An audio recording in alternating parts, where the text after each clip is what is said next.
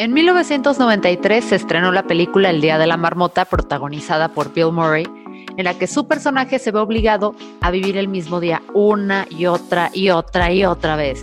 Y vemos cómo con cada ciclo su personaje pierde más y más su motivación. Esta referencia no solo revela mi edad, sino que me hace sentir empatía por él, porque siempre al llegar el año nuevo me siento de la misma manera.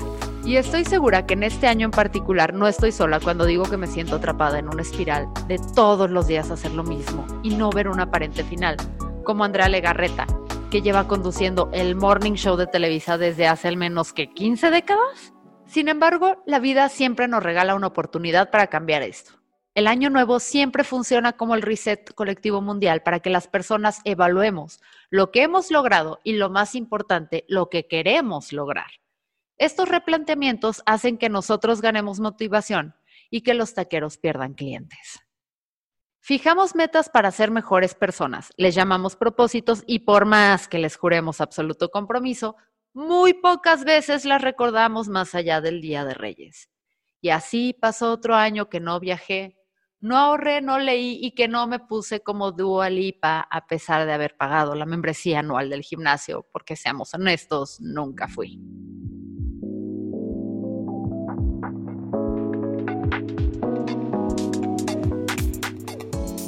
Bienvenidos a Ya es lunes, el podcast de Neobox, un lugar para empezar la semana en modo no me toquen ando chida.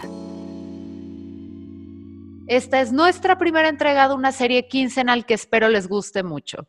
Soy Fernanda Dudet y en esta ocasión vamos a hablar de los malditos propósitos de Año Nuevo. ¿Por qué cada año los hacemos y por qué cada año fallamos en seguirlos?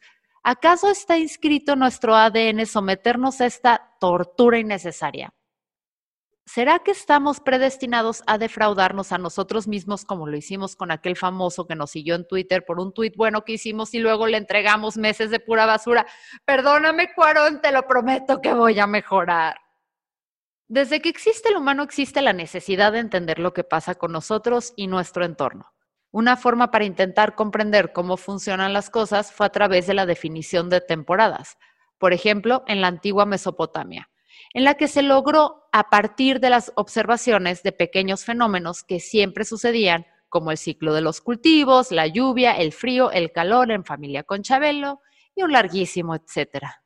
Al conocer estos patrones nos dimos cuenta de cómo funciona la naturaleza y eso nos dio mayores oportunidades para sobrevivir y sofisticar nuestra civilización, con lo que logramos pasar de cazadores a agricultores a bailarines profesionales de TikTok. Cada cultura encontró la forma de concluir y celebrar un nuevo ciclo o año. En China, el año nuevo estaba determinado por los ciclos lunares, mientras que en Babilonia por la llegada de la primavera.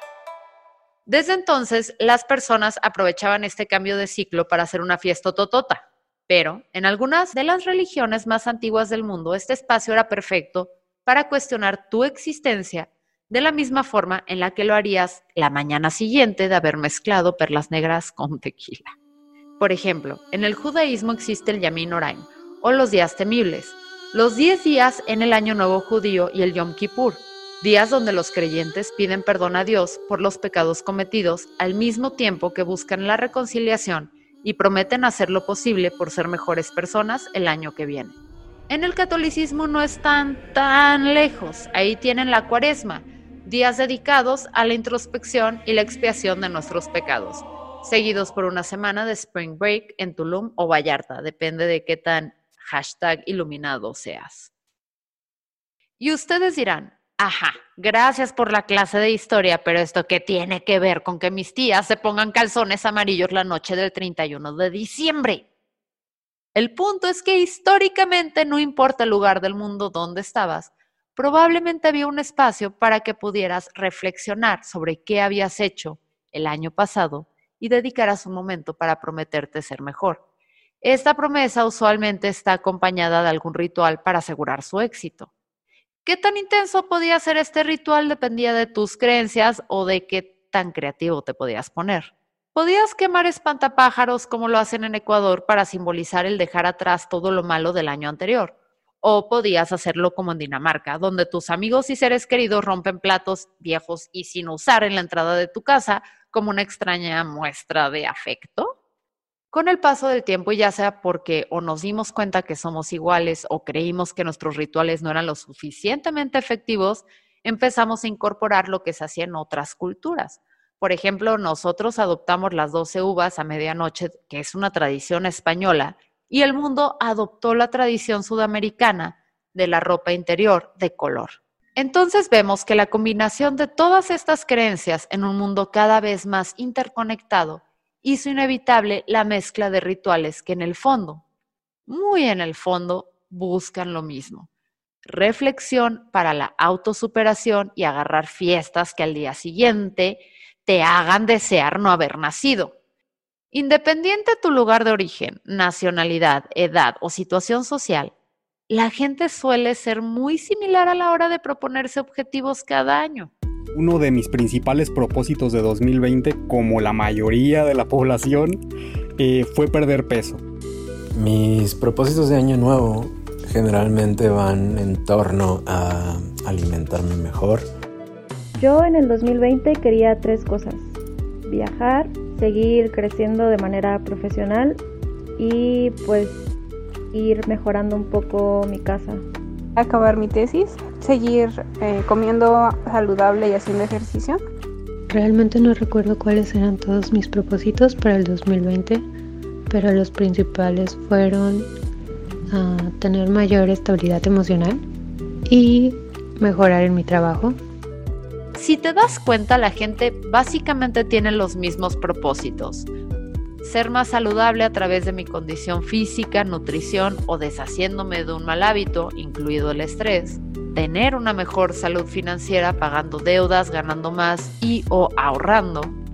Mejorar mis relaciones interpersonales ya sea con familia y amigos existentes, conociendo nuevas personas o tomando un rol activo en mi comunidad arrancar o terminar proyectos.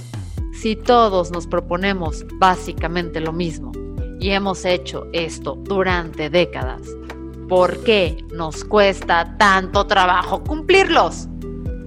Guillermo Vega, psicólogo y profesor, nos explica. Los propósitos de Año Nuevo son una utopía inalcanzable a la que le depositamos un montón de lo que creemos que va a ser nuestro valor personal en el futuro mediano y largo plazo pero creo que el mayor sabotaje que hacemos cuando tomamos eh, por unos propósitos de año nuevo es que anticipamos lo reforzante que va a ser cumplir una meta y eliminamos de nuestro análisis lo complicado que puede resultar. Y entonces nos ponemos objetivos que no vamos a alcanzar. Y entonces todas las personas seleccionan metas solo a partir de lo que les agrada, sin pensar en de manera formal, de manera como muy mucho más a detalle qué tan complicado va a ser alcanzar esa meta además de, digamos, minimizar el costo que tiene el alcanzar una meta en particular, todos los factores que representan costo, también podría estar relacionado el entusiasmo que nos genera el pensar que nos podemos reconfigurar hasta cierto punto, ¿no? Que también tiene que ver con sesgo medio optimista. La idea de si yo me planteo ciertas metas y las cubro, voy a dar un brinco como persona. Y entonces, las metas que yo le pongo al 2021, por ejemplo, eh, no son nada más desarrollar hábitos saludables o cumplir ciertos proyectos, sino tienen que ver con reconfigurar mi noción de quién soy y cómo perciben los demás. Y entonces empezamos a hacer una brecha grandota. Quiero que los demás me perciban increíble a partir de la consecución de ciertas metas y les doy cada vez menos, menos espacio a qué tan difícil me va a ser. Entonces, de acuerdo a lo que acabamos de escuchar, la receta perfecta para el fracaso de nuestros propósitos está en plantearlos solo pensando en lo positivo y no teniendo en cuenta lo de alrededor, cómo lograrlos, qué pasa si no los hacemos y cómo medir nuestro progreso. En otras palabras, es como elegir zapatos para una boda. Si solo los compras pensando en lo bonita que te ves, así, al inicio, vas a terminar descalza bailando payaso del rodeo. Las decisiones, tanto de vida como de moda, requieren planeación. La boda es en espacio abierto, así que si vas a llevar tacón de aguja, tienes que llevar un plan B y ese plan B tiene que caber en tu bolsa. Y luego cuando hagas el cambio, el plan A tiene que caber en tu bolsa y todo es caótico. Tienes que pensar en un par alternativo. El objetivo de los zapatos de boda así como el de los propósitos de año nuevo, es el mismo. Es que al final te veas fabulosa y te sientas aún mejor. Creo que una cosa que es importante también es pensar en metas alcanzables y no utópicas. Y realmente eh, también pensar en, en el presupuesto de tiempo y energía que tenemos disponible. Es cierto, ninguno de nosotros sabe qué, cómo va a ser el febrero del siguiente año, ¿no? Pero sí tenemos una idea más o menos clara de algunas cosas que son importantes en nuestra rutina, ¿no? O sea, yo no te puedo decir que en febrero del 2018 ya logré pasar de un esquema de trabajar de 8 horas a trabajar 4 horas. O sea, yo no te puedo decir que a lo mejor voy a ser el tipo de persona que va a tener toda la tarde libre.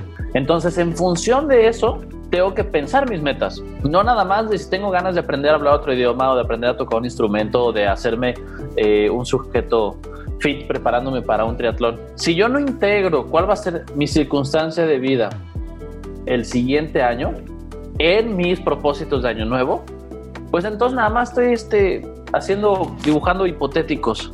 Y luego me frustro porque digo, ah, si yo no puedo cumplir ningún propósito de año nuevo, entonces tal vez no soy una persona dedicada, no soy una persona motivada, no sé hacer esfuerzo, cuando en realidad la meta desde el principio estaba mal planteada. Si una persona de valor logra hacer ejercicio por lo menos cinco veces a la semana, establece esa causalidad, entonces cuando el efecto no se genera, asumes que la causa tampoco se cumple. Una persona de valor hace ejercicio cinco veces a la semana. No hice ejercicio cinco veces a la semana, por lo tanto, no soy una persona de valor. Y es una cosa que pasa todo el tiempo. De repente nos vamos poniendo como una especie de, como de retos o de pruebas donde nosotros vamos validando o limitando nuestro valor. Si logré mandar este pendiente antes del viernes, soy un gran trabajador. Si no lo logré, estoy equivocado de trabajo. Si logro expresarme sin enojo, soy una gran persona. Si me ganó el enojo, soy una persona sin control de sus emociones. Y que ahí nos vamos inventando pruebas, como con una especie de ansiedad de reafirmar cosas que en un solo evento no se pueden reafirmar tenemos que ser bastante sinceras o sinceros en nuestro trabajo con los propósitos. Al final, tenemos que entender que los hacemos para estar mejor con nosotros mismos y no como una forma de cumplir algo que socialmente nos presiona hacerlo. Quizás este año podamos abordar nuestros objetivos desde una perspectiva más estratégica y así darnos la oportunidad de tener éxito. Cerrar el siguiente ciclo con una sensación de logro y repetir esto hasta que por fin tenga el cuerpo de dualidad pensamos mucho los planes de año nuevo porque es una manera muy peculiar de marcar el tiempo, ¿no? Para nosotros, como que el tiempo tiene dos modalidades, uno que tiene que ver con lo cotidiano y otra que tiene que ver con hitos en el progreso de nuestra vida. Y pensamos que cruzar un hito como tal, un aniversario, un cumpleaños, un año nuevo, va por sí mismo a representar un revulsivo cuando en realidad no es el caso. Navidad es un día más en muchos términos, Año Nuevo es un día más en muchos términos, un cumpleaños es un día más en muchos términos, en, el sentido de en Navidad y en Año Nuevo cuento con los mismos recursos, el mismo tiempo, las mismas habilidades que tengo el 24 de marzo, que no se festeja nada. Hay que tratar de tener un, un abordaje en nuestra planeación que sea menos propenso al utópico. Si yo quiero ponerme propósito, quiero hacer un plan, perfecto pero hagamos un plan como hacemos cualquier otro plan. Pensemos en los puntos que nos generan satisfacción, en el costo que representa y tratemos de evaluar si uno sobrepasa al otro.